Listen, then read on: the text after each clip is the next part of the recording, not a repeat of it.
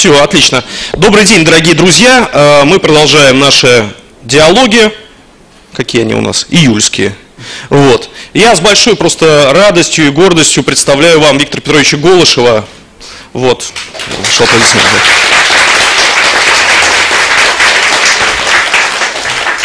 Вот, соответственно, я уже в начале э, первого диалога говорил о том, что у нас есть будет вот стопка книг, где-то, я не знаю, где она.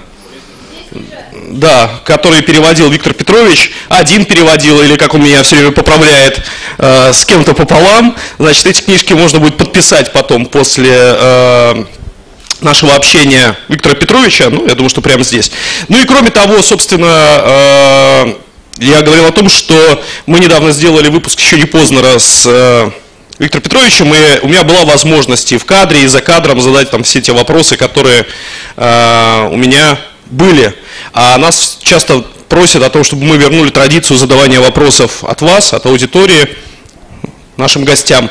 И, собственно, это тот самый случай. Поэтому, э, если у вас уже есть вопросы, пожалуйста, поднимайте руки. Микрофон где у нас? Вот микрофон. Соответственно, Виктор Петрович будет готов ответить на все ваши вопросы. Есть ли у вас уже вопросы? Поднимайте руки. Где-то. Есть? Нет. Ну, у меня есть запас, поэтому никаких проблем совершенно. Виктор Петрович, наш с вами разговор... Может, сядем? Как вам удобнее? Ну, сяду. Хорошо. Значит, наш с вами разговор в Непознере начался с того, что вы с января месяца ничего не переводите. Да. А, я, в принципе, хотел бы просто еще раз вас... Э, во-первых, после Непознера я знаю, что было много всяких там звонков и так далее. Были ли какие-то предложения по поводу книжек? Да, целых три. Да ладно. Ага. Расскажите. А я, микрофон. Уже, а я уже не помню там. А, последний был что-то про Орвела книжку. Ну, и мы даже думали пополам с бывшей студенткой делать, но, но там одни цитаты, и это других людей про него. И там, наверное, две трети времени найдет, уйдет на то, чтобы искать цитаты в интернете, вместо того, чтобы переводить. И я отказался. Это последний был. А до этого какая-то тоже ерунда была. Все. Ерунда? Ну да, ерунда. Ну, хочешь, чтобы его интересно было переводить. И ты же делаешь это как-то. Понятно. Скажите, пожалуйста, тогда начну с самого начала. А, как получилось так, что вы стали переводчиком? Были ли какие-то вообще другие варианты? У вас, может быть, какие-то другие планы вообще были на эту жизнь? Нет, планов никаких не было, никогда не было. План, последний раз был в 17 лет, когда я поступил в институт, и думал, я буду доктором наук, и у меня будет кабинет, и ко мне будут приходить девушки. Больше никаких планов. И, и ну, ну, это в 17 лет и кончилось. Больше я никаких планов никогда не строил. А что-то придумаю, что ничего не получится. Ну, может, суеверие, а может, просто тупость такая. Ни прошлого, ни будущего как бы нет, и только вот сегодняшний день. Ну, это устройство такое плохое, да, поэтому когда там просят, напиши мемуар, да я ничего не помню. Проехали, и ладно, вот и все. Девушки все равно приходили. Девушки приходят теперь, но они... Это уже ни к чему, да. Ну да. Я действительно профессор, но, но толку никакого. Как вам студенты ваши? Вы же преподаете в литературном институте. Сколько лет уже? С 92 -го года, как деньги перестали платить за перевод, так я стал преподавать тоже. Но, э, значит, всегда есть 4-5 человек, которые могут переводить и хотят это делать и переводили бы, если бы за это платили деньги. Но почти никто. А я знаю только одну девушку, которая пытается на это жить. А остальные там чем-то занимаются, и кто очень, очень любит, те, значит, в свободное от работы время переводят. Ну, думаю, что человека 4-5, которые вроде, ну, я помню. Это вообще вот с... Э, из, вып, из выпуска, да. Потом уменьшается это до двух, может быть, даже до одной, но в общем, кто-то... На это жить нельзя теперь, да, и поэтому все работают. А дальше у тебя с какое-то свободное времени есть или нет, не знаю. Я помню, как я переводил, как был инженером. Рассказ в полгода. Ну, ну, они хорошие, да, вот там обязательно из 11 или теперь 29 человек, обязательно человек 5 есть, которым это можно заниматься, было бы. Но жизнь не раскидывает в другую сторону. А что вы говорите своим студентам? Вот интересно, наверняка э, ты когда приходишь, то есть в самом начале находишься этого пути, угу. у тебя есть желание стать переводчиком, и ты как бы ломаешь, ну, не то что ломаешь голову, но сам себе задаешь этот вопрос. А, как бы, а что важнее, там, знание языка безупречное или твой собственный как бы э, писательский или поэтический как бы, талант? Или чувство как бы этого чужого писательского и поэтического таланта языка? Ну, этого знания языка нету, его не может быть, и, и я его до сих пор не знаю, без конца со слов, словарь власть. Тем более они, да, ну, уже какие-то слова знаешь. Ну, я почитал там, ну, наверное, пол словаря я знаю там, да, а пол не знаю до сих пор. Ты, кстати, вдаль залезешь, то же самое будет. А Лескова будешь читать, вообще будет иногда так, что половину слов не знаешь. А э, что касается слов, нет, это такая подчиненная должность, ты как бы не от себя работаешь, а подкладываешься под другого. Вот это как бы очень важно, да, что ну, ты что ты на вторых ролях, да, не ты главный там. А вот э, вопрос, который часто задают переводчикам, он такой, простите меня, он совершенно дилетантский, но э, все, что связано, например, с переводами Шекспира на русский язык. И часто говорят, что ну там, там, там Пастернак, а не Шекспир, или там Маршак, а не Шекспир. А как вы относитесь к переводам на русский язык Шекспира и какие вам нравятся переводы? Ну, Пастернака я читал, когда тебе надо цитату привести там из Гамлета, то ты лезешь в Лазинского, а не в Пастернака, потому что там ближе к делу. А в последнее время я читал переводы Сороки, замечательные совершенно. Ну, вот он более новый человек, он там лет на старше, лет на 10 старше меня был. А, он тоже переводил современную прозу, а потом, видимо, стал что-то Шекспира переводить. Он переводы замечательные. Э, ну, вот это последнее, что я читал Шекспира, да, из переводов. Ну, там есть какие-то, которые Щепкин Куперник перевел, а там они вроде как-то остаются. А вот то, что Пастернак переводил, там многие люди еще переводят. Э, и сколько, не знаю. Я только 20 век переводил, один раз перевел рассказ Марка Твена и все. И, и это очень сложно, потому что ну, ты словоупотребление тогдашнее должен знать. Для этого надо большую начитанность иметь, да, в этой области. То, что выковыривается это слово, которое э, Шекспир придумал или нет, уже там, я думаю, что половина его текстов пословиц перешли, как у нас горе от ума, да. Но еще в гораздо большей степени. И, и стали просто штампами языковыми. Надо знать что он придумал, что ходило, да, ну, этого нужна особая образованность, по То есть вы сами себе отказывали в переводе литературы там 19 или 18 да. века, потому что считаете себя необразованным? Нет, не потому что я недостаточно этот язык знаю, да, 19 века. А чем же все тогда оправдывают люди, которые переводили это все? Ну, я про подробнее ни с кем не говорил, я говорил только с Марьей Федоровной Ларье, которая что-то переводила там 19 век. Она сказала, что она вокруг начитывала там, ну, скажем, у нас есть такие, по-моему, четырехтомник «Русские повести», да. Вот она читала для, примерно это время, да. Ну, а, ну, у нее другой подход был. Это, кстати, была первая книжка, которую я понял, что хороший перевод еще мальчиком – когда «Большие надежды» читал, вот как можно хорошо переводить.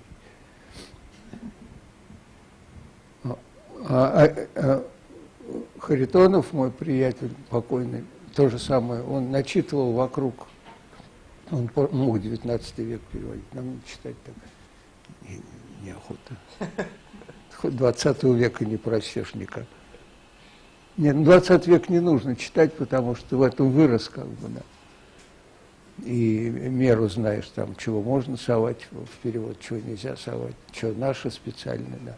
А XIX веке, конечно, надо осторожно быть. Я помню, что там, когда надо было там Валдера переводить, э, мост Людовика Святого, а, это там дело, по-моему, в 18 веке происходит в Перу, да, я смотрел, если в словаре Пушкина нет слов, я боялся его вставить уже. Там довольно много слов, которыми мы пользуемся. Но вот чувствую, что слишком современное слово. А там написано так, что вроде очень нейтральным языком, но никакого модернизма нету совершенно, в словесного смысле. И да, там 19 век я боюсь переводить. Да не, можно, конечно, но просто не интереснее то, что сейчас происходит. Или происходило. То, что я думаю, что происходило там в Америке между двумя войнами, главное. И еще поколение послевоенное было. А дальше слабеет. А в Англии, наверное, 19 век был главный. Как и у нас. Нет, там замечательные писатели при советской власти были, но они не стали мировыми, кроме Бабеля. Ну, Бабель, наверное, много евреев читает, американских там, да, поэтому он разошелся. Остальные, ну, или там возникает Живаго, или там Солженицын, да, модные книжки, а в принципе они плохо эту литературу знают. Скажите, пожалуйста, а есть э, в 20 веке из тех авторов, которые вы переводили, а может быть не, не довелось переводить. Вот писатель какой-нибудь, э, книжку которого даже не читая, но вы всегда знаете, что если этот человек что-то написал, то я буду там браться и переводить. Ну, знаю, да. Кто? Ну, я думаю, ну его, я немножко опоздал, я только перевел, Томаса Вулфа, да. Хотя последняя книжка там послабее, вот ты не можешь вернуться домой, там такая, да, ее перевели. А вот о времени о реке, самая толстая книжка, по-моему, до сих пор не переведена. Ее начинал Бабков переводить. Но это вопрос вот этого дела. Ты пока переводишь, тебе не платит никто. А, а там, по-моему, листов 37, это надо, ну, я не знаю, два года жизни, если он быстро переводит, а если медленно, то три года жизни. На это надо кормиться. Там проблема такая возникала. Пока. Пока ты не преподаешь, не, не, у тебя нет других заработков, это очень учитывается тоже. Нет, у меня была проблема всегда, чтобы дожить до следующего гонорара, когда я не, не, не преподавал. Вот если есть деньги, то один раз даже занимать пришлось.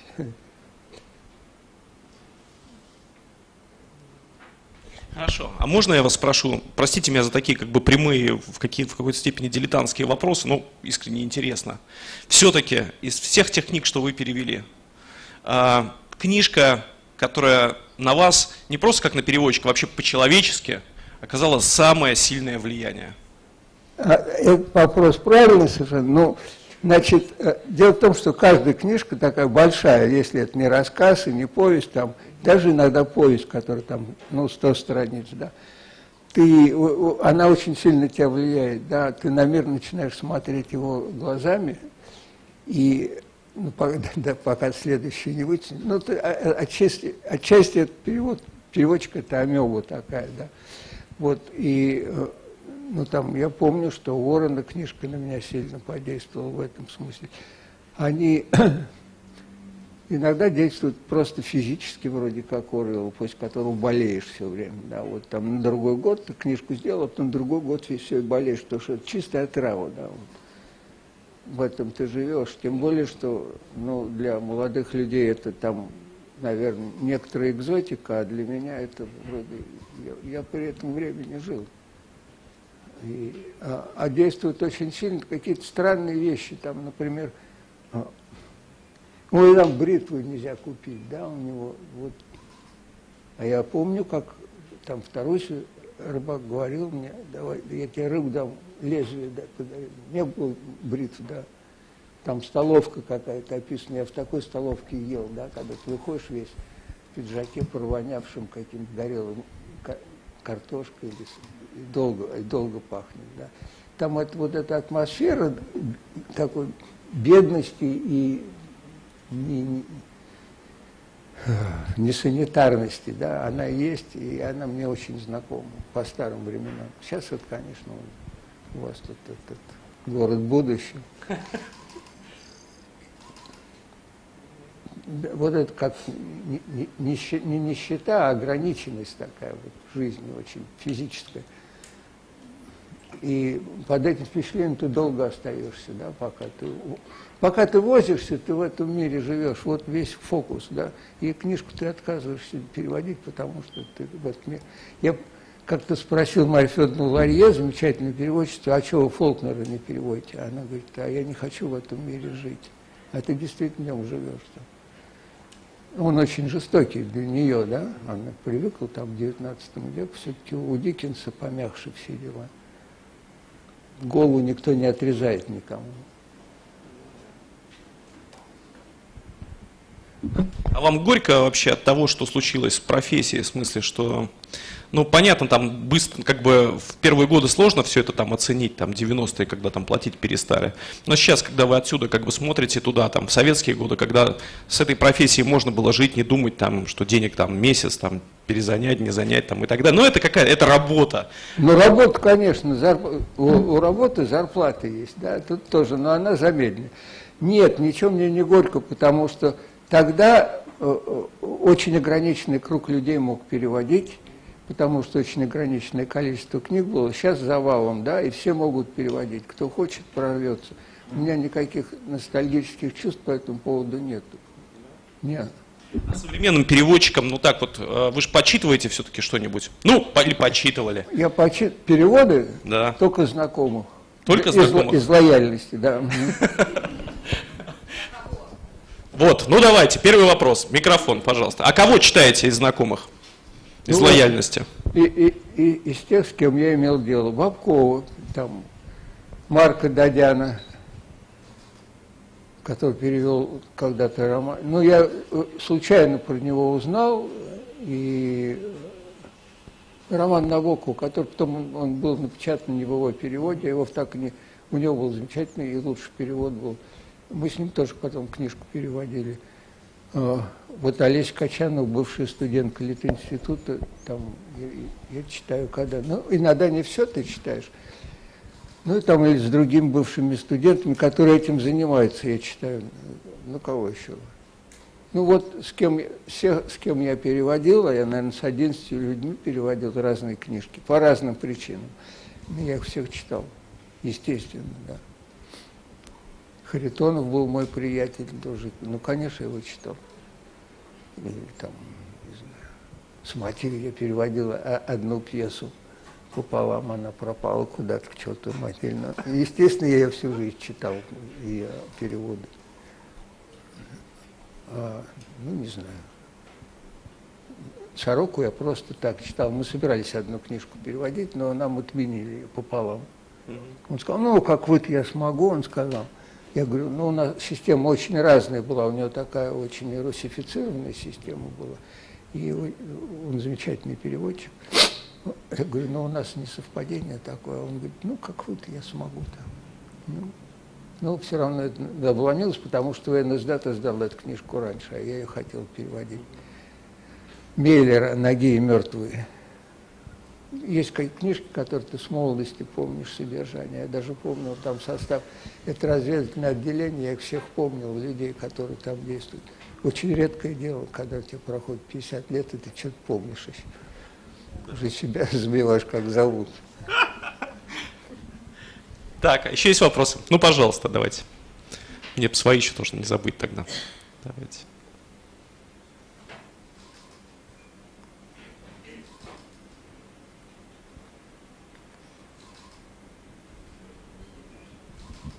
Я не знаю, слышно, да? Слышно, слышно, все отлично. Сейчас микрофон сделают, чтобы девушку было слышно. Да, пока еще нет.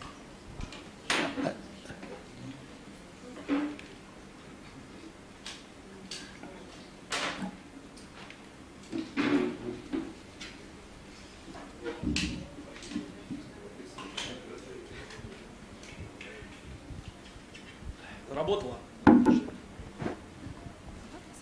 А, здравствуйте. Я хотела задать вопрос, как вообще строится совместная работа двух или там более переводчиков над одной книгой, потому что для меня это большая загадка, потому что у каждого переводчика... Очень быстро, я не поспел. Извиняюсь. Повторю, Хорошо. Повторю. Хорошо.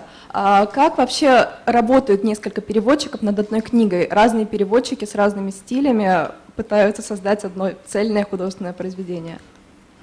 А, как строится работа двух или больше переводчиков над одной книгой? Вот На- на- большая проблема, говорят. На самом деле, э, я, я только могу про свой опыт говорить. Вот там я посчитал примерно 11 человек с разными я переговорил. Во-первых, ты знаешь, как они переводят. Если он очень яркий, у него другая система, а система есть на самом деле, да, э, э, то ты с ним не возьмешься переводить, да. А, а так ты знаешь их, ты их уважаешь, да, или даже любишь как их как переводчиков.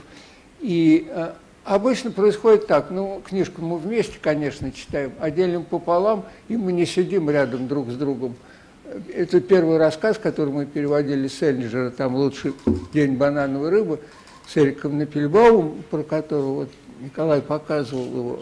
А, а, мы действительно сидели, каждый перевел свою половину, а потом мы и это происходило там дня два, да, а потом мы две недели сидели и друг над другом смеясь, значит, это подводили как к общему. Но это очень редкая система. На самом деле, э, э, обычно делишь, иногда, э, иногда ты берешь книжку переводить с кем-то, потому что, ну, так Гарри Поттер мы втроем переводили, я даже третью часть не успел прочесть, так что мы, ну, например, друг друга знали все, да, и, и там никаких отклонений нет, да и, и текст такой простой, что особо не разгуляешься там со своей индивидуальностью.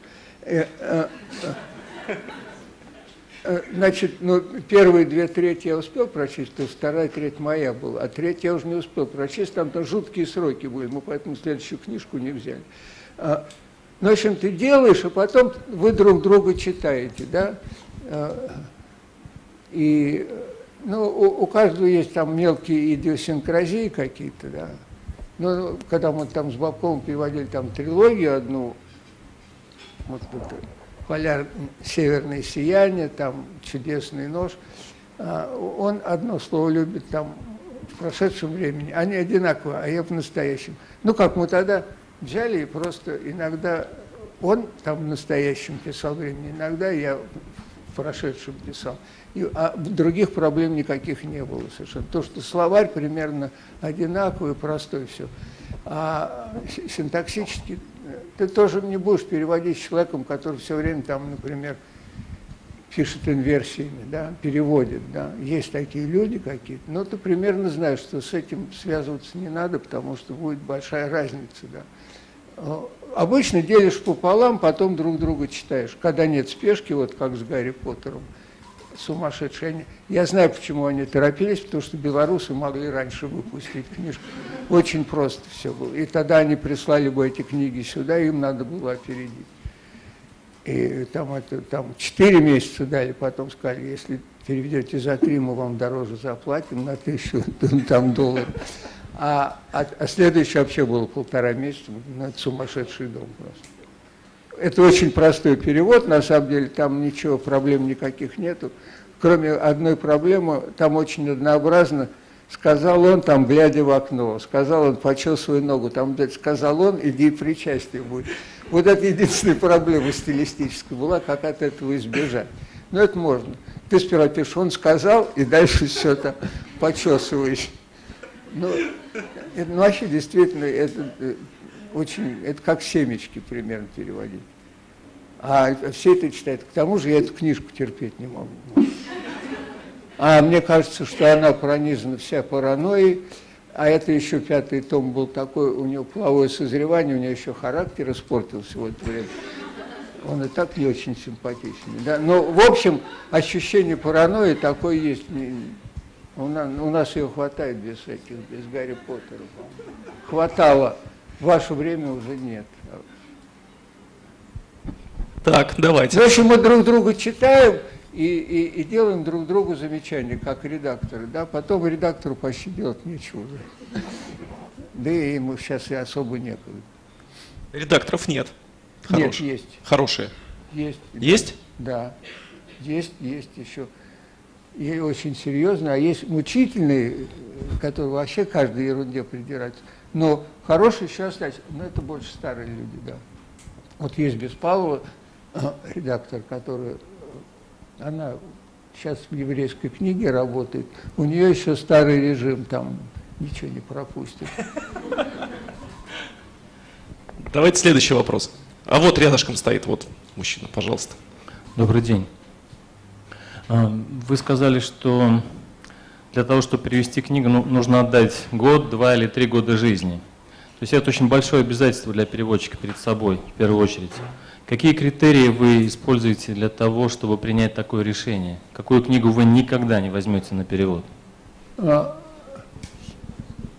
вот я помню, там с Королевской ратью был, я там на работу ездил, и в трамвае начал читать эту книжку. Это мне там Надежда Яковлевна Мандельштам отдала какую-то кучу книг, которые не нужны были. А я стал в трамвае читать. По первым двум страницам я понял, что это надо переводить. Вот. И э, обычно это происходит так. Первые две страницы ты понимаешь. А, а, и потом как то пытаешься рационально объяснить, что э, значит, размер такой, ритм, да, ты слышишь, раз, да. Второй, ты слышишь Э, о чем он пишет и о чем он не пишет. Это очень важно, потому что некоторые разводят такую подробность, что ты не, не захочешь с этим возиться. Э, э, в, общем, это происходит на, на первых пяти страницах. Потом ты книжку дочитываешь, естественно, и в этом убеждаешься. Но я понял, как по двум страницам, что вот бы ее хорошо бы перевести. Там, там Фолкнер я взял у приятеля с полки, тоже посмотрел, вроде надо переводить, потому что начало хорошее, там на, на телеге девушка едет беременная, ну, и там и размер, и, и словарь, и, и сколько объясняется, а сколько ты должен догадываться, это, это происходит нерациональным способом, это тебе подходит, да, вот. Ну, как вы смотрите на человека, он вам кажется симпатичный или не симпатичный, хотя он, может, сказал два слова, но у вас уже интуиция какая-то есть. В общем, это такой чисто, э, ну, как бы субъективное дело, да, что тебе подходит, а другому не, под, может, не подходит. Или что другим подходит, а тебе не подойдет. Да. Это объяснить Это зависит от твоего устройства. Что тебе нужно, чтобы объясняли, а что ты должен догадываться. Что тебя касается? Что, вот первое, что тебя касается лично. Да, вот.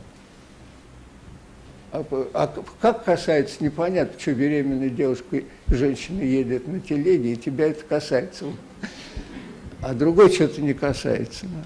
Нет, ну, там еще склонности, потому что там более, как сказать, пейзанская проза мне больше нравилась, да, вот, чем чисто интеллектуальная. Ну, мне интеллекта хватило, это пока высшее образование получал, больше не хотел никак. Слишком умственные есть книжки, там, ну я Пинчина, я не буду переводить. Потому что я, во-первых, многого не понимаю, да. Ну, его перевели другие люди. Так, следующий вопрос. А ну еще один, давайте, давайте. А для вас важно убедиться, что до вас эту вещь никто не переводил? Очень важно. А, я никогда не берусь переводить, потому что я не считаю, что я переведу лучше другого. Один раз в жизни мне пришлось это делать. Это было мучение. Значит, есть такой сборник, ну, как бы книжка Уайсбург Агая Шервуда Андерсона, да, его переводили между воинами. А, переводчики были Танк и Охременко, совершенно нормальные переводы были. Они почему-то, может быть, наследников не было, и, и они решили, что можно перевести лучше, и я это переводил. И, э, ну, значит, э, взялся, да, попросили, потому что я не, не набивался на это – и очень огорчался, потому что я переведу рассказ, потом смотрю, как у них переведено, не, до, а после, да, и вроде разница небольшая. Ну, мне, конечно, свой больше нравится, но э, ни ошибок там нету, ни, ни корявостей. Ну, может быть, там с ритмом более такие, ну, как сказать, но он меньше уловлен, да, я не знаю почему. Но э, это было мучение. А параллельно, э, значит, э, я всю книжку не перевел в результате, потому что э, кроме этих переводов уже старых несколько рассказов переводили заново. Переводила Татьяна Максимовна Литвинова, которая уехала в Англию. Она дочка посла, этого нашего Литвинова была. Мама да. Маша Слоним? Да, мама Маша Слоним и Вера Слоним. А, я ее знал и переводить не стал эти рассказы, которые она переводила. Еще была Нина Бать, такая переводчица, которая жила в Риге, Я ее в детстве видел, она у моей матери была в гостях, что ли. И этот рассказ я тоже не стал, ее рассказ я тоже не стал переводить. Они обе были живы, одна, правда, в Англии, а вторая не знал, была жива или нет, но я ее в детстве видел, поэтому я переводить этих рассказов не стал. А переводил только то, что было между войнами перевели. Вот это единственное, и это было мучение, потому что там семь листов я год переводил, да. Там очень, с ним очень сложно. Он, э, я пытался найти что-то похожее в, э, в русской литературе, там Бунина. У Бунина все красиво, шикарно, у этого очень как бы примитивно. Но за этим а, они недаром все, и там и Вулф, и Хемингуэй, я не помню, Фолкнер или нет, они все к нему ходили, ну типа не учиться, а как к старшему мастеру. Да? Э, в чем дело было? У него новая система письма, он вот Хемингуэй это, скорее всего, отразил, когда вроде мало написано, а за этим много стоит, да. Это не то, что это подтекст какой-то, у, у него нет никакого подтекста, у него просто довольно простые действия, довольно простая ситуация описана. Но почему-то это очень сильно наполнено. Параллели я в русском языке не нашел, ну, в русской литературе этого времени, да. Ну, это какое? Начало 20 века и середина 20 века. Он очень чистый писатель такой, да, вот как бы никаких понтов нету. Так, пожалуйста. Сверху можно, да? Давайте. Скажите, пожалуйста, а считаете ли вы нужным, если это возможно, как-то взаимодействовать с автором? И был ли у вас такой опыт?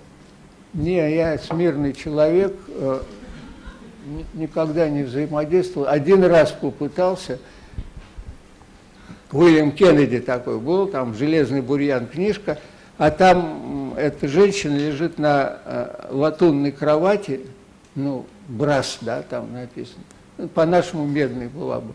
И это упоминается несколько раз, да, и, и, и еще там бейсбольных терминов много, потому что герой, бывший бейсболист, который бомжом стал, да, уронив ребенка, он уронил ребенка грудного, и ребенок умер, и, и он стал бродягой после этого. Был нормальный человек. И вся книжка вот эта из бродяжнической жизни. И там бейсбольный термин был. Ну, мне пришлось ездить там в МГУ, где у нас в бейсбол играют в Москве, да, и там с тренером я говорил, чтобы термины узнать. Термины оказались почти все английские, кроме там бита и еще чего-то, да. Ну, когда новая игра, она, вот футбол мы преобразовали, да, там, и то они любят там корнер сказать или пенальти, почти все слова преобразовались в русском. Нападающий был, там полузащитник какой-то, а все английское прошло. А в бейсболе почти все осталось. Вот один бейсбольный термин я не мог понять, хотя я там на игру смотрел и все это делал. Там очень приятно сидеть на стадионе, смотреть, как они бегают, а ты, а ты узнаешь эту систему. Вот, и я позвонил, написал ему, не позвонил, нет, еще компьютера не было, просто написал, и он мне ответил, что почему медная кровать, он не знает, наверное, потому что прочная. А это он мне объяснил, там какой-то термин бейсбольный, но я его плохо все равно понял. Единственный раз. Ну, ты смирный человек, ты занимаешься вторичным делом, что ты будешь лезть к человеку, который переводит на 20 языков, да? Извините, просто я была на встрече с, ну, вот, современными переводчиками, есть такие Виктор Сонькин, Александр Борисенко, они переводили «Маленькую жизнь», здоровая такая книга. Я их знаю обоих. Они да. говорили,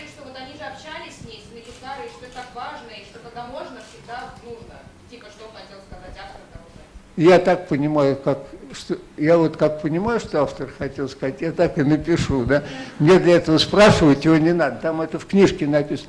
Их обоих я очень хорошо знаю, они даже когда к мне на семинар ходили, а потом я к ним на семинар иногда ходил, ну, со студентами с их говорить, да. А, ну, они более педантичные люди, наверное. Нет, я считаю, что ну, не понял, не берись тогда, вот и все. А, а понял, может, и неправильно, кстати это не факт. Так, пожалуйста. И поэтому там лучше Набокова не переводить. Да? Ну, даже когда он живой был, нет, я бы не взялся никогда, только статью может перевести. Но э, под таким контролем это очень страшно, по-моему. Хорошо. Есть ли еще вопросы? А случай был, я сейчас скажу Давайте. еще. Э, Надо было книжку Бродского там собрать, э, эссе, да, когда его еще не издавали. И, ну, старые никто не хотел переводить, и именно поэтому. Не потому, что им Бродский не нравился, я думаю, мне охота под контролем переводить, да.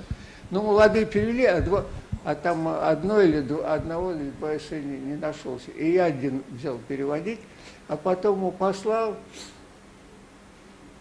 ну, через знакомых куда-то, да, еще не, не- не был я там в Нью-Йорке. А он прочел и на- на- там написал, ну, вроде ничего, но все равно буду морщиться, да. Вот этого я не хотел. А я знаю, почему он будет морщиться, потому это я это сознательно, он любит там сказуемые, наконец, фразы поставить по-немецки, да. А я думаю, если я буду подражать, то не то, не все будет.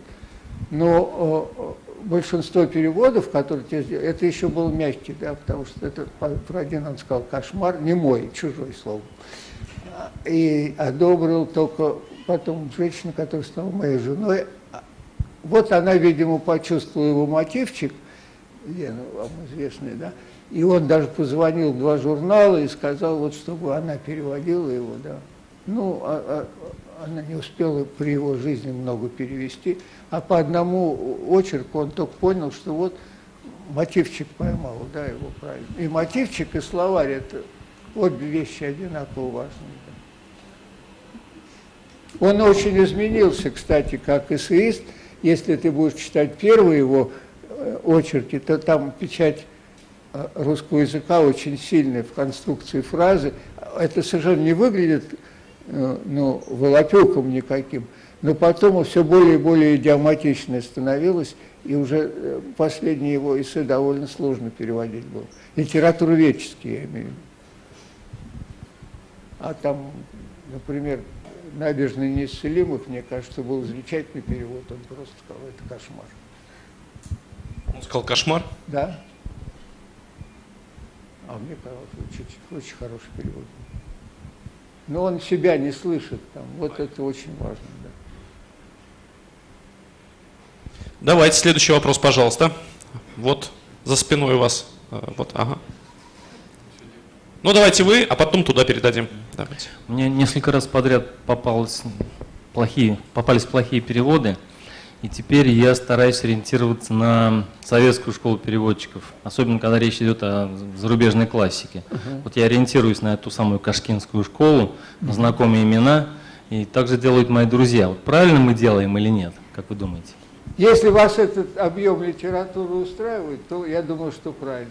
Там, там гарантия приличности есть. Ну, может, они все хорошие были, да. А, Есть менее, как бы, более известные, вроде Калашниковой, Волжиной, да. А, ну, там были, там, скажем, Ольга Петровна Холмская, более скромная женщина за ней не так много, да. А, Лария более-менее отдельно существовала. А, ну вот Холмская замечательная переводчица была, и вроде как-то она менее известна, чем те, кто вот Хемингуэя переводил всего. Да. Я думаю, что правильно, если вас объем литературы интересует, там гарантии есть. Если вы новые читаете, то гарантий никаких нет.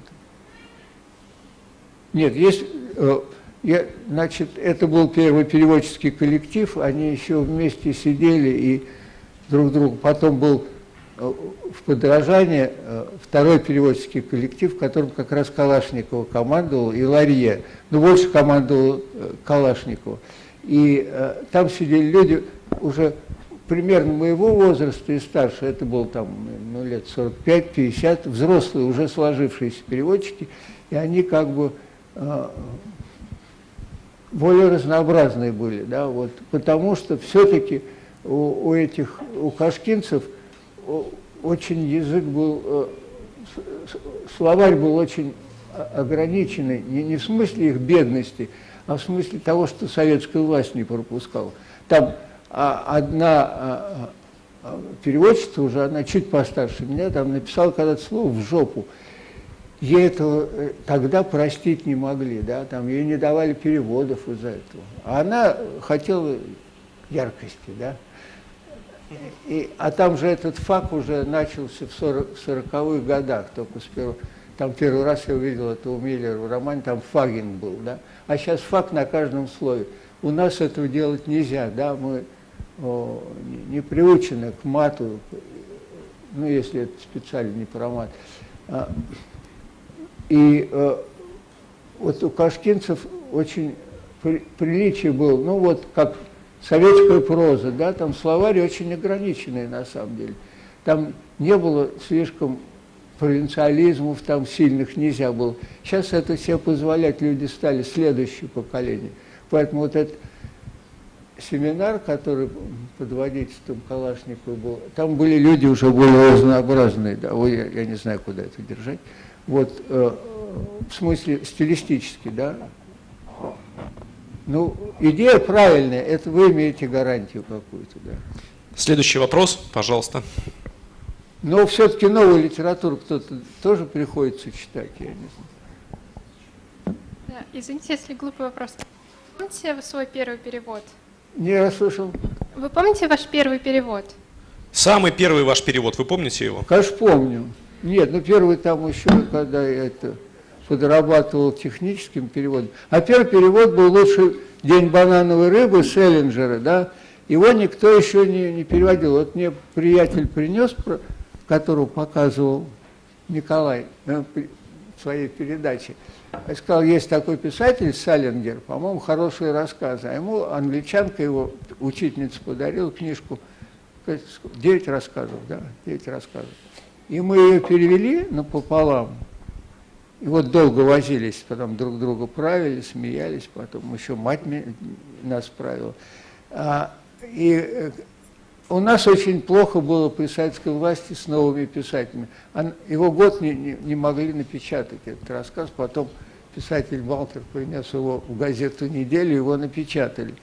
На этом наши связи с Селлинджером кончились. Вот это был первый рассказ, я даже не понимаю его содержание.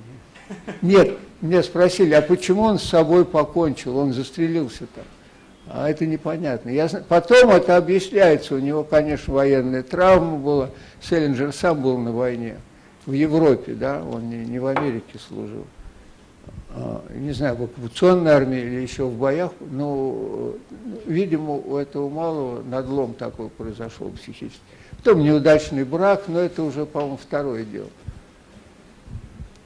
Сеймур, да, его звали.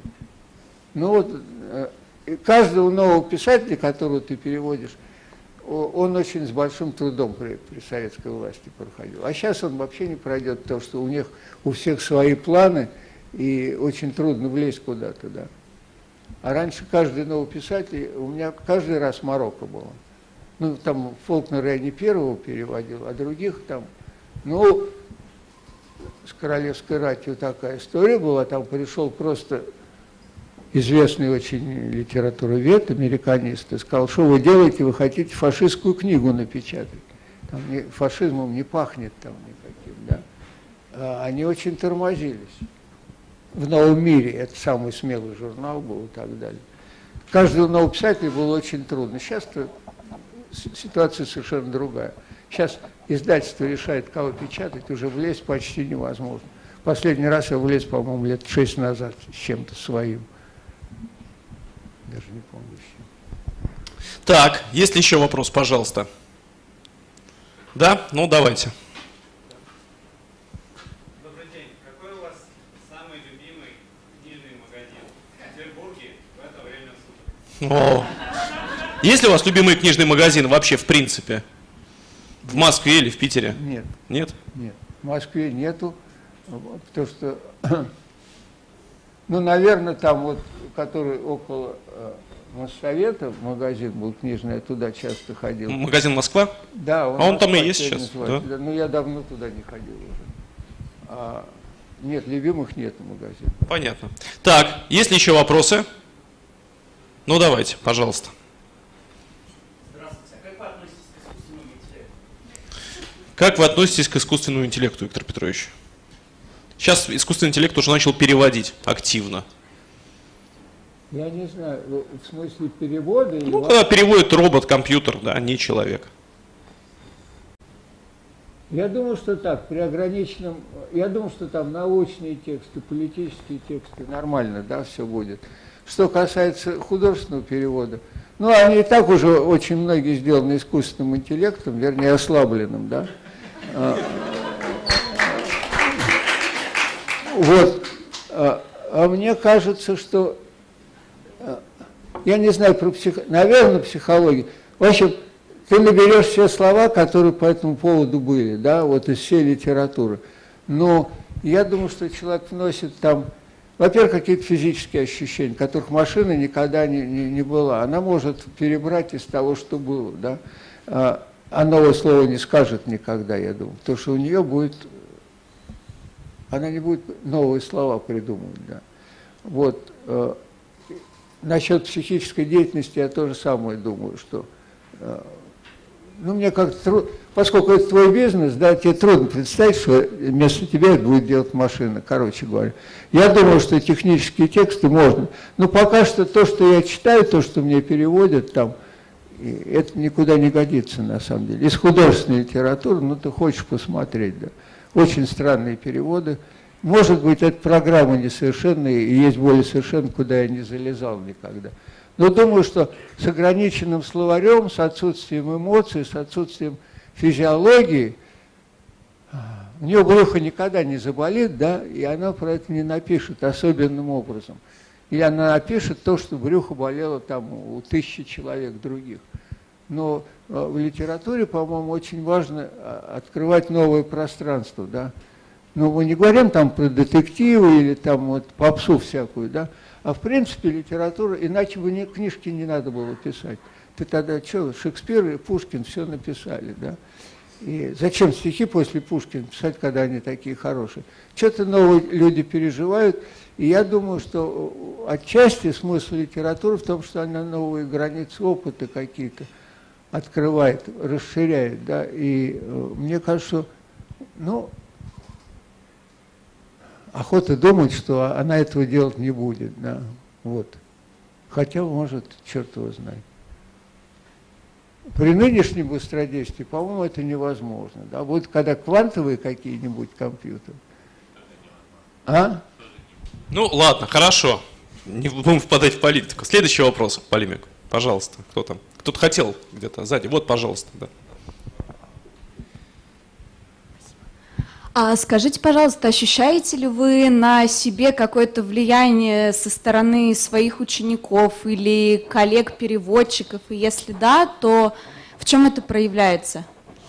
А, вот я говорю, мы там с, один, с, один, я с 11 э, людьми переводил, да, и они другие. А, а, но там некоторые довольно яркие люди были, которые ярко, они сильно от меня отличались, как вот Володя Харитонов покойный.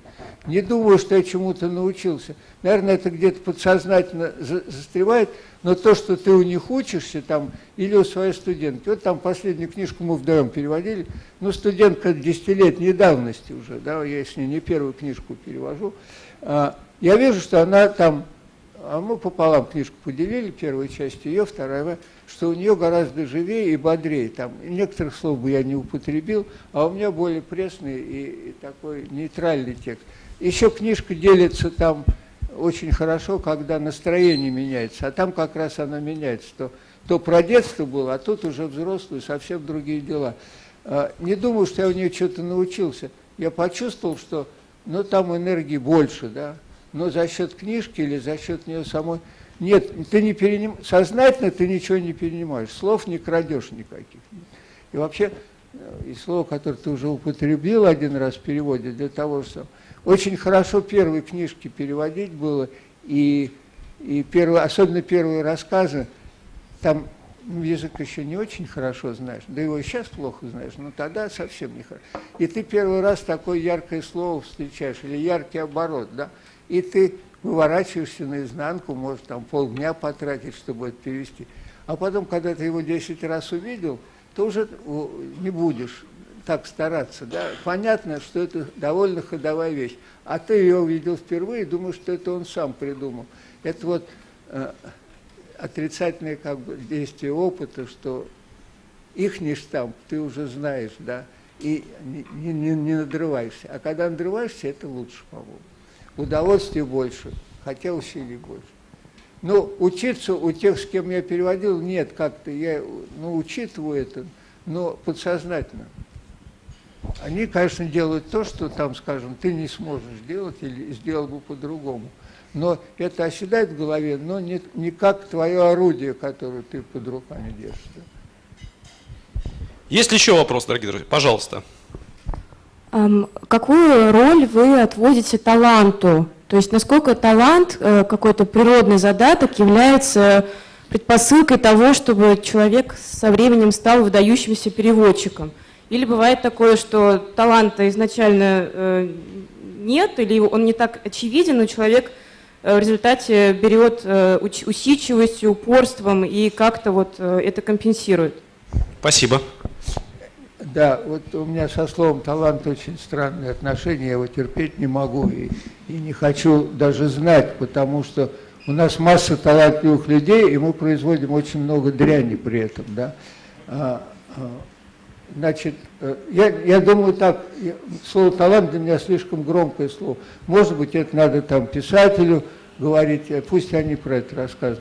А у нас, я думаю, скорее слово приспособленность. Есть люди, которые приспособлены, у которых достаточно большой аппарат, ну, инструментарий, да, то есть они грамотные, они хорошо русский язык знают и, и, и любят э, хорошую, когда проза или плохая проза, отличают, да. И э, вот тогда я считаю, что эти люди приспособлены для перевода, да, и которые могут любить текст чужой, вот. А насчет таланта не знаю, это такая вещь неопределенная. Ну, ну. А где-то профессия переводчика может прокормить? Ну, востребована вот, Нет. Сейчас не, этих, эти переводы нет. Есть какие-то фирмы, которые ну, переводят. Страны, а в других я никогда не слышал, чтобы кто-то... Кто ну, я знаю про Америку, э, потому что я там нескольких переводчиков знаю. Нет, они все профессора, в лучшем случае. Нет, ну там я, я знал Миру Гинзбург, там, который переводил Платонова, там, ну, э, мне кажется, она не преподавала. Но в, в основном переводят люди, которые э, преподают и получают там зарплату профессорскую, доцентскую, я не знаю, как там. Потому что там на это жить, наверное, нельзя. Я не знаю, может быть, те, кто переводил там доктора Живаго или ну, тиражные книжки, таких всего несколько штук было. Может быть, они на это жили.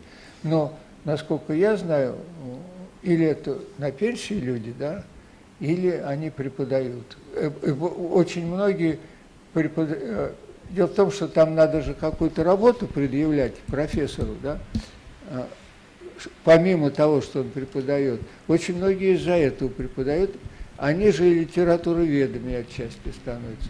Но я не, не знаю ничего ни про Францию, и даже про Англию не знаю. Но в Америке, насколько я знаю, там, ну, сколько я видел, да, все люди, которые преподают, кто в Калифорнии, кто в Бостоне, там, кто в Нью-Йорке. Так, следующий вопрос, пожалуйста. Добрый день. Э, у меня вопрос такой. Как вы считаете, есть ли иностранная литература, которую стоит вводить э, в нашу систему образования? То есть какие-то книги, если они есть, то какие? Хотя бы на скидку несколько. Школа или в университете? Школа, да, школьная программа. Какие бы, я не знаю, ну, видимо, современных, все-таки 20 век авторов стоило А разве не вводит? Не ну, вообще, по-моему, есть как, какой-то объем есть иностранной литературы. Я не знаю, вот студенты, которые приходят в этот институт поступать, ага. да, эти школьники, они очень мало читали, как правило. Последний год там, ну вот когда собеседование после экзаменов происходит, и ректор любит спросить, а кого вы читали? Почти никто не читал. Почти все читали над Фрохусти Варжесаря. Ну, значит, стоит это ввести, если это не... Да, это, по-моему, в какой-то, ну, по крайней мере, там, внеклассное чтение, оно точно есть. Нет, ну, конечно, надо там, я думаю, что Хемингуэя надо, там, хотя бы рассказов парочку вставлять надо, конечно. Ну, для общей образованности, ну, наверное, надо, да. Ну, потом очень много все-таки изменилось преподавание. Что я проходил? Как закалялась сталь молодая гвардия в 10 классе, да. Ну, что это за такое было, да? А, из советской литературы. Ну, ну Тихий Дон, это и так вообще поднятая целина, на самом деле, плохая книжка была, а не «Тихий дон». Сейчас расширилось, конечно, чтение у них, в смысле литературы, но не сильно.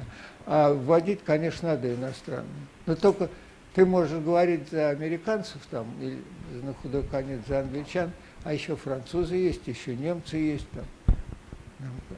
Вели бы какую-нибудь раннюю книжку, я бы спокойно ввел, да.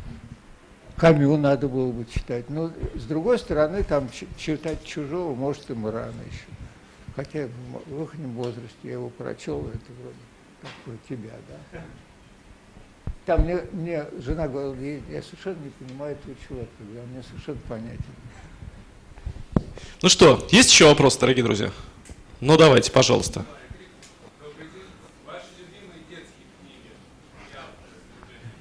Есть у вас любимые детские книги?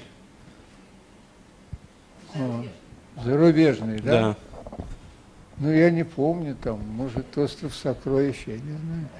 А, как-то сходу трудно очень ответить сейчас. Я не могу вспомнить, какие... Что-то я больше советских читал, чем зарубежных. Ну, как Марка Твена, естественно, там, Тома Сойера даже больше, чем Геккельбери Фина. А, «Волшебник изумрудного города» все-таки это пересказ, да, это не...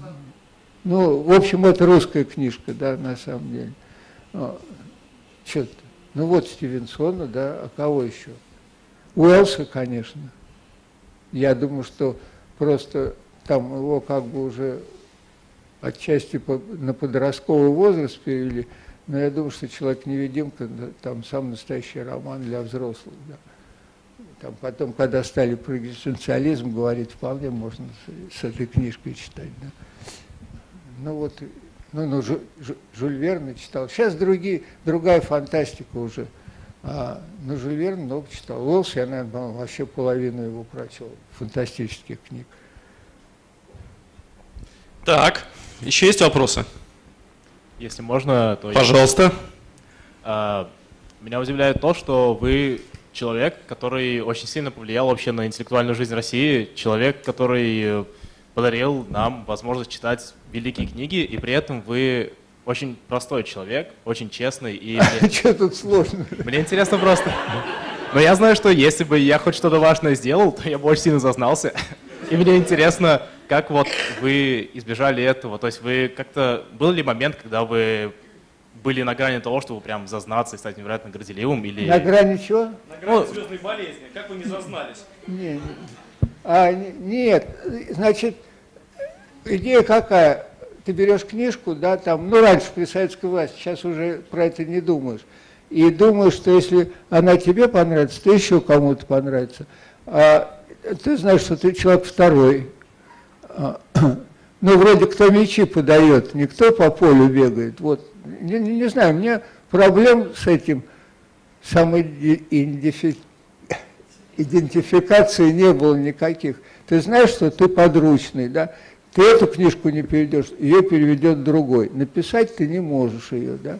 Вот это важный человек. А ты, ну, обслуга вроде. У меня никаких, вот, честно совершенно скажу, никаких высоких понятий. Я это, среди переводчиков это не все так устроены. Потому что охота себя важным человеком. Я себя важным человеком не чувствовал. Я себя чувствовал так, что вот что я хочу, то я буду переводить, а что не хочу, не буду. Вот.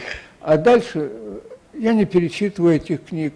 Конечно, приятно, когда там большой тираж, да. Особенно раньше был, там на Орвеле кучу денег заработал, только они в связи с дефолтом все пропали. Я даже не успел попользоваться.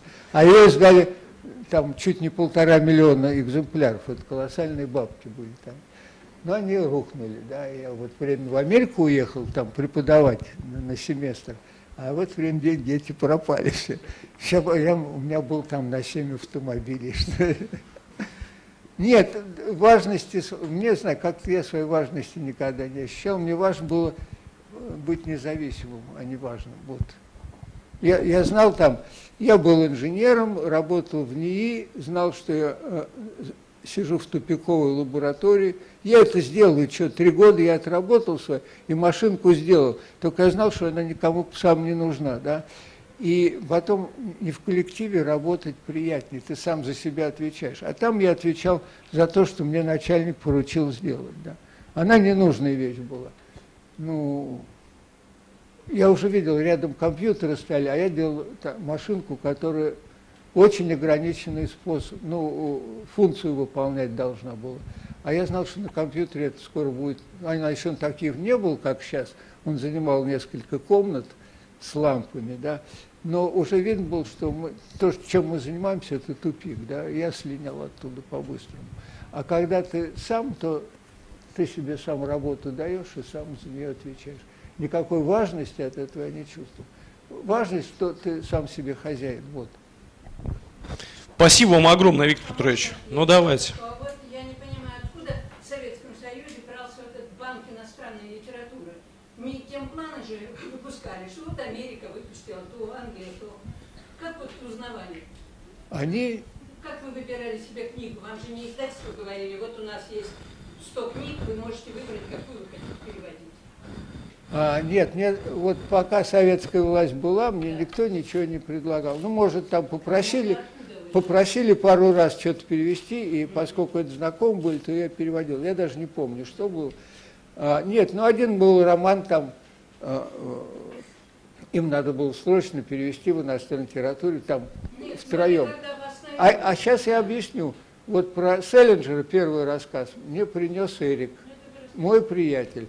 А, про, про один рассказ, там, второй, который перевел, мне сказала мать, что такой рассказ, страшный есть, про, да, там, про Тенниси Вильямса, там, топится в конце. Я заметил, что первые все рассказы, которые перевел, они самоубийством почему-то были. Вот они мне нравились, или такая жизнь хорошая была. А потом ты увидишь у кого-то на полке. Вот там Уоррена книжку мне подарил Надежда Яковлевна Мандельштам, ну, среди других книжек – Потом я у приятеля увидел там Фолкнера «Свет в августе». Потом какой-то англичанин мне прислал четыре книжки Томаса Вулфа. Вот. А, очень случайно. Но, вот для меня это случайно было. Я не, у них никогда работы не просил. Можно было ходить, просить. А, я один раз пришел, там Худлит, это было главное издательство художественной литературы, и мне предложила, она говорит, а, Генри Джеймса рассказы, а они очень мучительные, туго написанные, и это тоже конец XIX века. И, а я сказал, я не хочу. Она говорит, вот как вы себя ведете, другие тут на ковре валяются, просят. А, в общем, случайно, да, очень много случайно. Там мне попался Стейнбек книжка «Заблудившийся автобус». Очень понравилось. Ну, в библиотеку я ходил все-таки, некоторые книжки смотрел, не обязательно у знакомых на полке. Ну вот тогда ты с ней начинаешь это, цепляться. А со Стейнбеком была хитрая история. Дело в том, что он, э, э, у нас его очень любили, грозди гнева, там это все за рабочих, за бедноту. А потом он слетал на вертолете во Вьетнам и описал, как хорошо они бомбят вьетконговцев. И его прикрыли. И, а, а, а, а мне книжка понравилась. И, в общем, пришлось подождать, пока забудут, да. Э, тогда очень такая хитрая политика была. Вот его закрыли, на несколько лет Стейнбека не было. Да. Там Стерна я переводил, поджег этот дом. Посредине книжки даже, ну да, да, а там 30 листов, это, ну это я не знаю сколько. Это в пересчете на нас там 600 страниц машиночных, больше. Э, пришел э, литературовед один, американист, и сказал, что Стайрон сказал, что он ненавидит коммунизм. Прекратите переводить. А я без договора переводил его. Но я, я не, не остановился, думал, там за, за год забудется, что он сказал. Но они напечатали. Но там тоже э, э, очень редактор хотел придраться, чтобы я на месяц опоздал, и тогда книжку прикрыть. Он такой тоже идеологический человек был. А, Но, в принципе, вот довольно случайно все происходит. А вот эта история, я помню, когда мне, я говорю, ну что же, я 15 листов перевел, это толстенная книжка, да, вот там, ну, страниц 250, 300, наверное, книжных, да. И что же, будешь наполовине останавливаться, то, что он что-то сказал? выхода нету. Ну, в общем, очень часто случайный выбор. Не, ну ты знаешь, какие-то есть хорошие писатели, ты их читаешь. Э, я их читал, в библиотеку тоже ходил, но э, ну, там ты смотришь, что подходит, что не подходит. Очень случайно бывает. Нового писателя ты узнаешь случайно. Да. Не, не потому, что про них кто-то написал там статью какую-то. Ну что, Виктор Петрович, спасибо вам огромное, Да что не- время нашли. Спасибо. Блин, вообще. Все, товарищи, кто хочет подписать книги в переводах Виктора Петровича, вы можете вот их подойти там, э, соответственно, взять, подойти, подписать, потом купить. Мы тут посидим вот э, 3-4-5 минут, подождем вас, да? Да, только ручку нам дайте, пожалуйста. А, ручка есть, ну все, отлично.